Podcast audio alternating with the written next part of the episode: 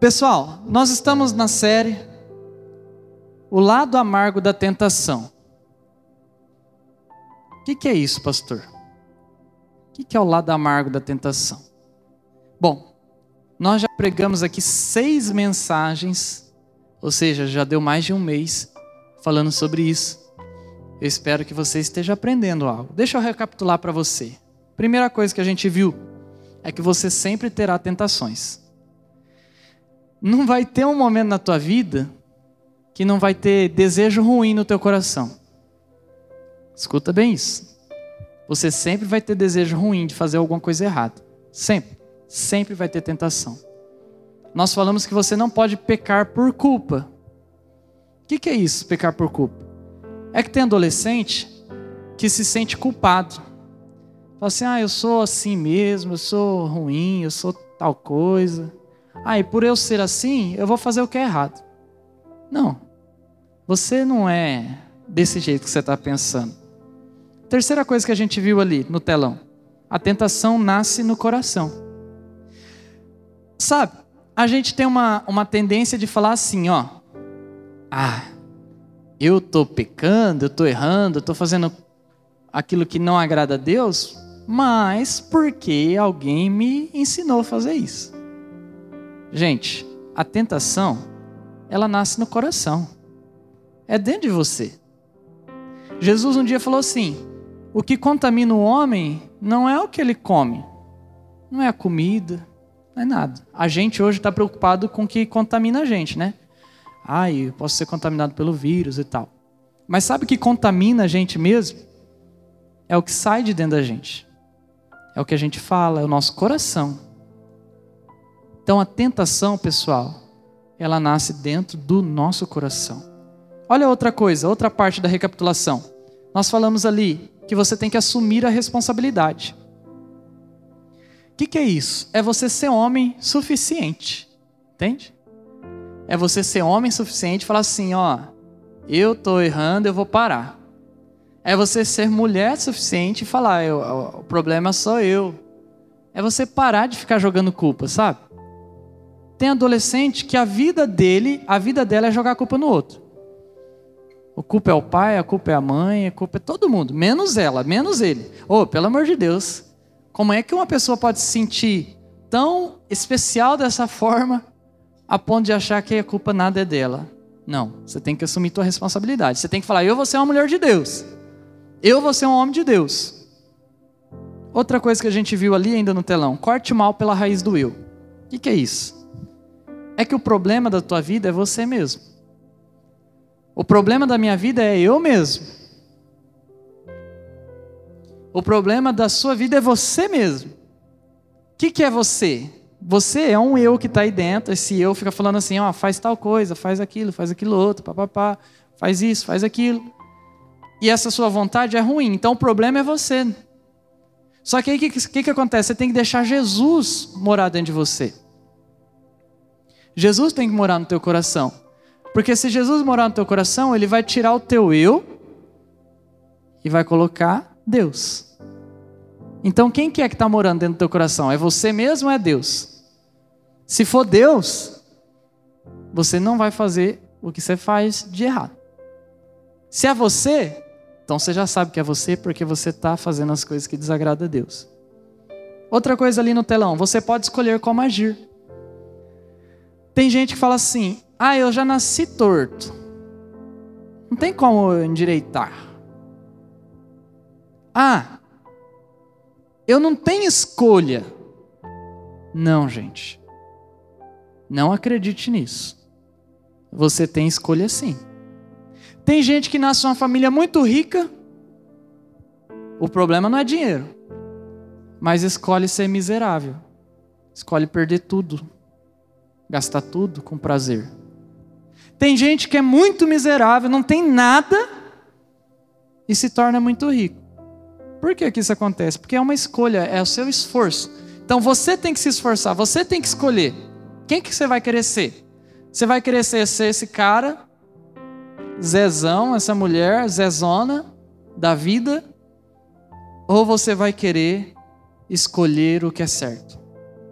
Em quarto lugar ainda, o diabo vai fazer você duvidar. Ah, pastor, já falou de diabo, sabia que ia para a igreja e ia falar de diabo. Gente, o diabo existe. Ah, pastor, como que você sabe que o diabo existe? Oh, se o bem existe, se o que é bom existe, a gente gosta do que é bom. Se o, o que é bom existe e a gente sente, sabe, o mal também existe. Por quê? A gente também sente o mal. Quantas vezes você sente mal? Quantas vezes você se sente para baixo? Quantas vezes você tem aquela angústia no coração? O que, que é isso? Você acha que é obra de Deus? É Deus que criou essa angústia?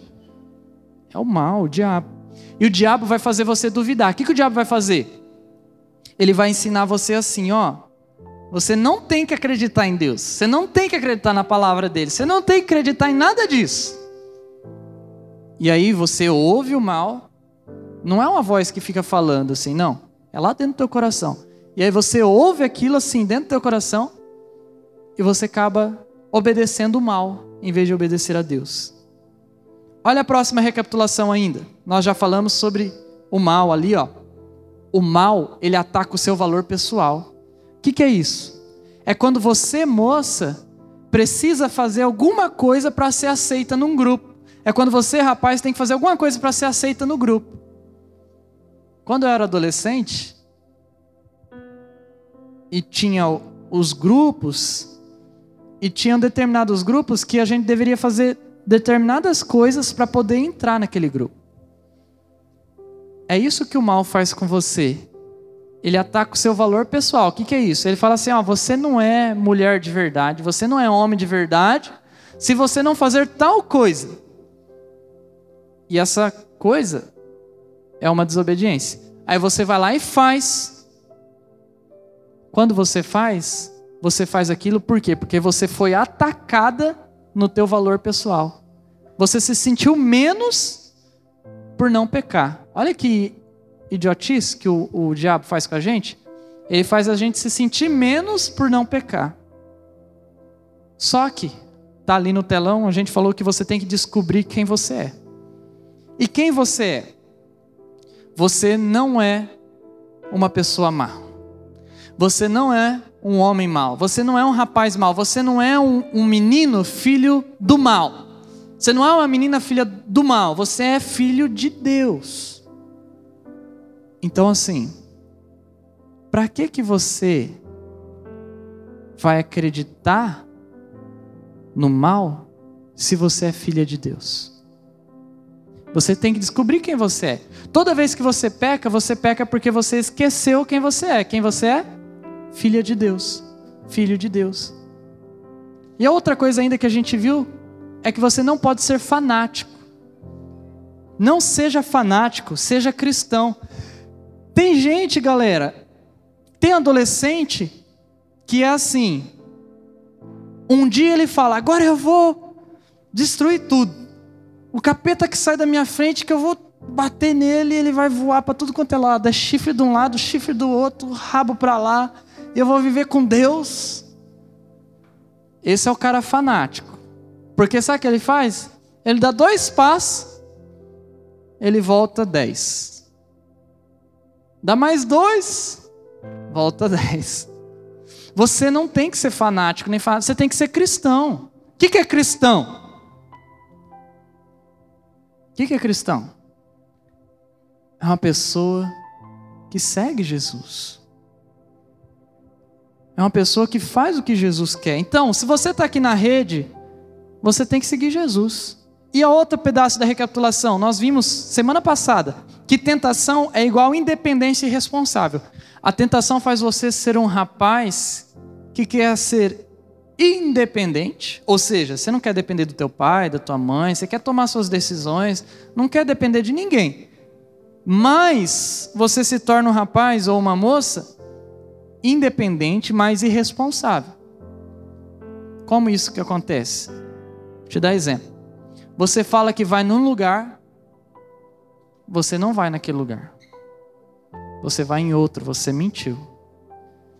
Você fala que não vai ter nada naquela festa, não vai ter nada lá naquele lugar.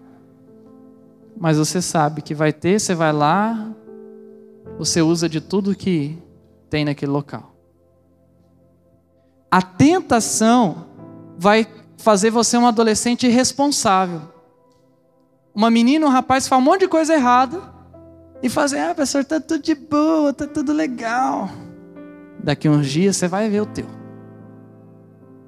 Outra coisa ali na recapitulação, nós vimos que é necessário confessar e arrepender-se.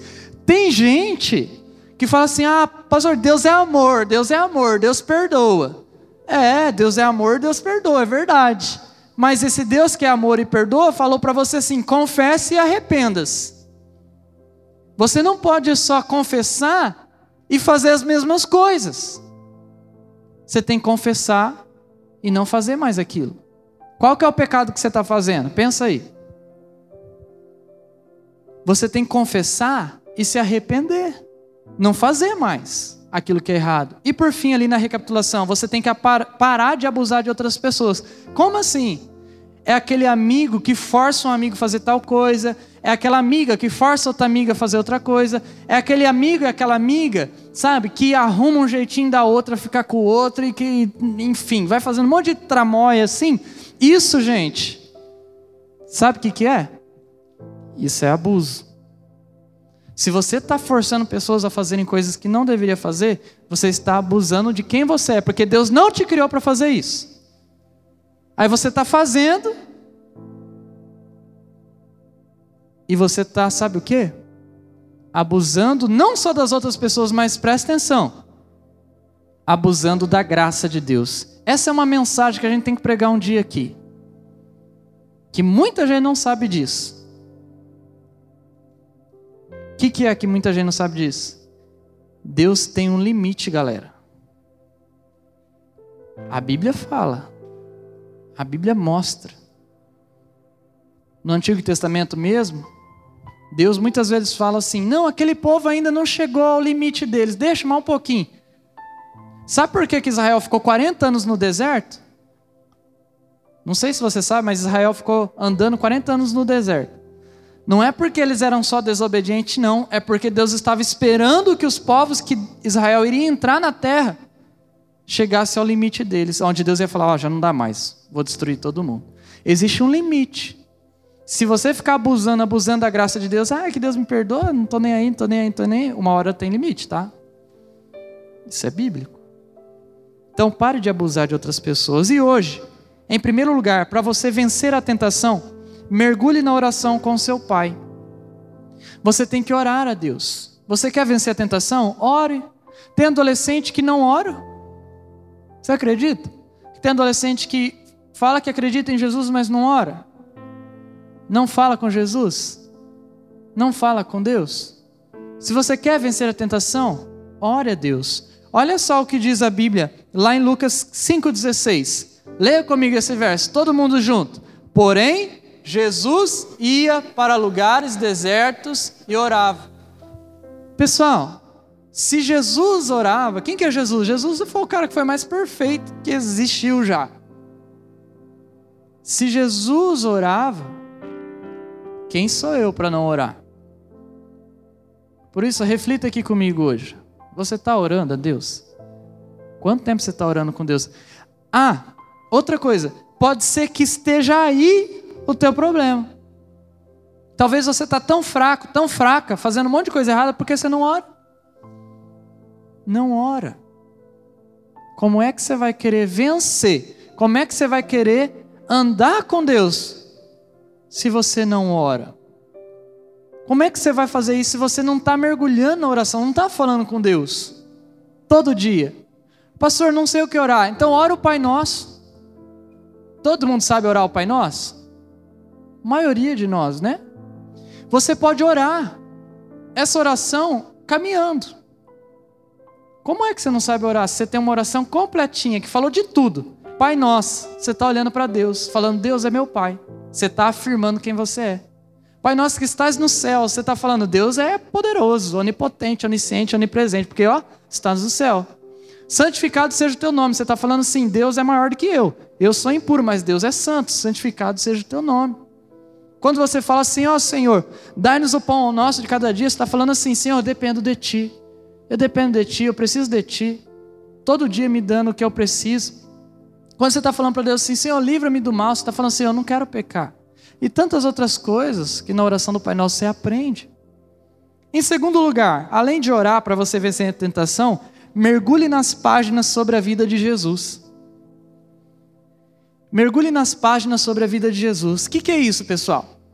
A Bíblia, ela tem lá Mateus, Marcos, Lucas e João.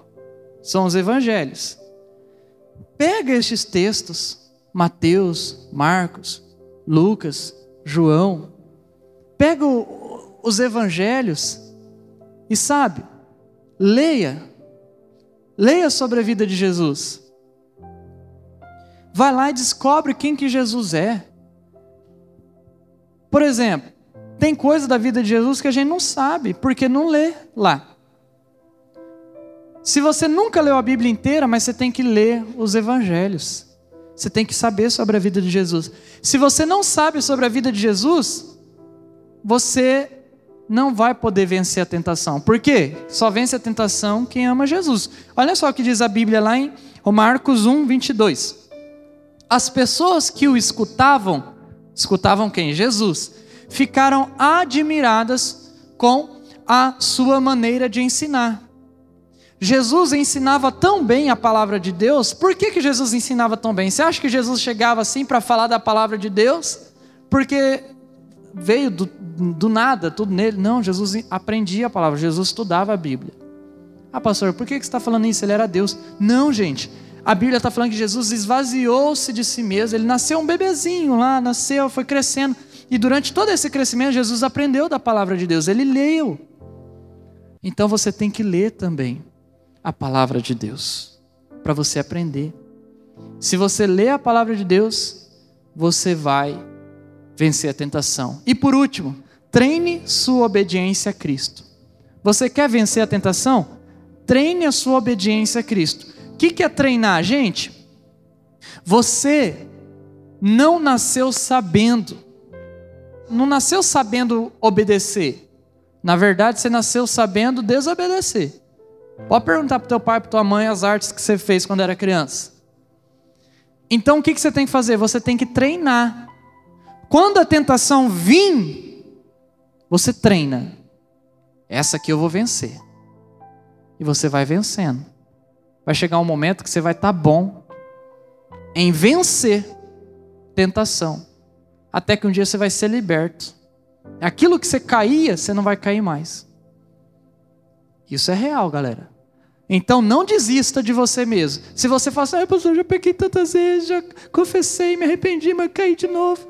Começa, continua treinando, continua treinando, continua lutando, continua lutando, vai dizendo não, vai dizendo uma hora dessa, vai passar os anos, você vai ficar bom.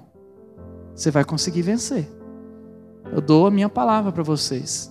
Tem pecados que hoje eu não cometo na minha vida, mas que quando eu era adolescente eu cometia. E que hoje eu não cometo mais. Porque eu treinei, treinei. Hoje nem me faz cócegas. Então, treine. Feche seus olhos, vamos orar. Senhor, nós oramos, te agradecemos por este culto, esta palavra. Pedimos a tua bênção, a tua proteção nas nossas redes neste momento. Obrigado, Jesus. Amém, amém.